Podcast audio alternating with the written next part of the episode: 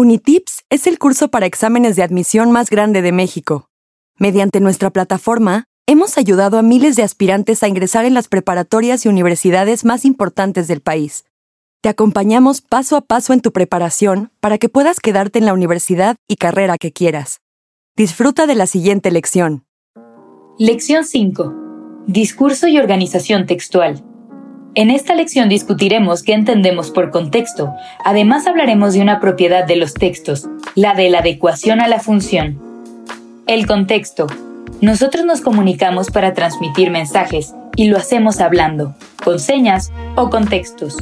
Cada vez que nos comunicamos, el mensaje va a ser diferente según el contexto, es decir, según la situación en la que nos encontremos.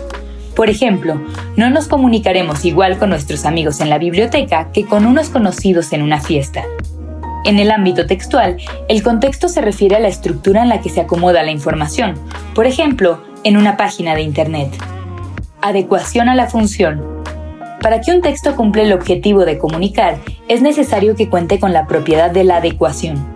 Esta propiedad consiste en adaptar un texto tomando en cuenta el contexto en el que se expresa y al público al que va dirigido. Por ejemplo, un médico utilizará una forma de comunicarse con otros médicos, es decir, con un lenguaje técnico que se adecua a su profesión. Sin embargo, tendrá que adaptar ese lenguaje técnico si tiene que explicarle una enfermedad compleja a un paciente. El concepto de la adecuación también aplica para los textos escritos. Por ejemplo, en los libros de la escuela primaria, la información está adaptada para que los niños comprendan el contenido, y quizá ese mismo tema se ha tratado con un muy distinto nivel de profundidad si se trata de un texto científico universitario. Hay ciertas características de los textos para que la adaptación sea la adecuada. Léxico que corresponde al texto. Como ya lo mencionamos, los textos se pueden adecuar según al público al que van dirigidos, al tema del que tratan y a su propósito o intención. Es por eso que existen diferentes tipos de texto. Científicos. Usan lenguaje técnico y especializado y están dirigidos a un público conocedor o especialista en el tema. Por ejemplo, artículos, ensayos y manuales científicos. Cultos utilizados para transmitir conocimientos, explicar datos o expresar pensamientos complejos. Por ejemplo, diccionarios, biografías y enciclopedias. Coloquiales. Utilizan lenguaje informal y se emplean en la comunicación cotidiana. Por ejemplo, los mensajes de texto o cartas personales entre familiares y amigos. Textos literarios son aquellos que usan la función poética o literaria para expresar un mensaje de manera imaginativa y original, por ejemplo las novelas, el cuento, la poesía y el ensayo literario. Fragmentos adaptados según el tipo de lector. Cada lector entiende un texto de diferente manera, dependiendo de su edad, su escolaridad o sus gustos personales. Por esto algunos textos son adaptados para transmitir un mensaje a cada tipo de lector.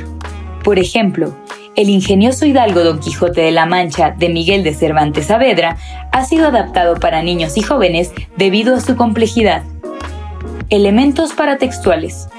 Son mensajes o expresiones que complementan el contenido principal de un texto, organizan su estructura y aportan mayor información sobre la obra. Título. Considerado el elemento paratextual más externo de todos, se refiere al contenido del texto. Dedicatoria se coloca en la página siguiente del título y en ella el autor agradece a quienes lo apoyaron durante su proceso creativo. Epígrafe. Es una frase o cita ubicada en la siguiente página, la dedicatoria, y se usa para sugerir algún elemento del contenido en el texto o alguna frase que ha inspirado al autor. Citas textuales.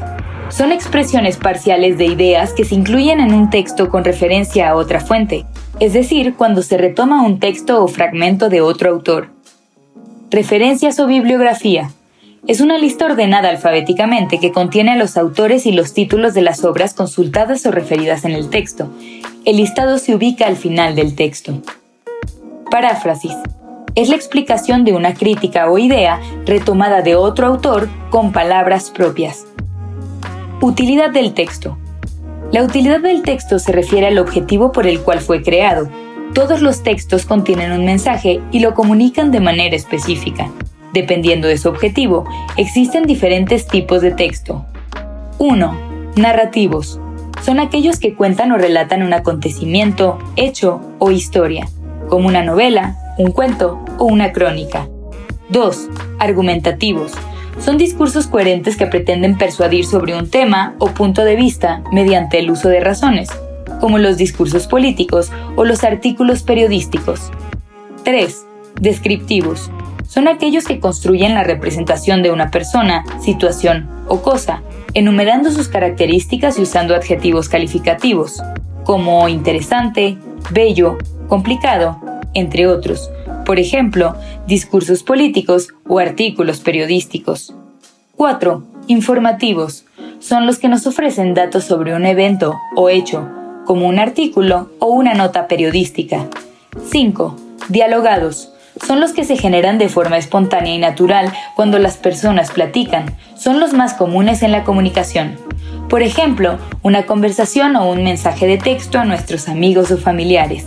Y por último, literarios. Son todos aquellos que utilizan los elementos de algún género literario para comunicar un mensaje.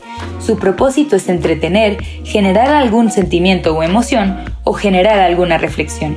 Por ejemplo, la poesía, el teatro, la novela o el ensayo. Responde correctamente las siguientes preguntas. ¿Cómo se define contexto al hablar de la transmisión de mensajes? 2. Explica la propiedad de la adecuación. 3. ¿Cuáles son las características del léxico de los textos literarios? 4. Nombra tres elementos paratextuales. 5. ¿A qué se refiere la utilidad del texto?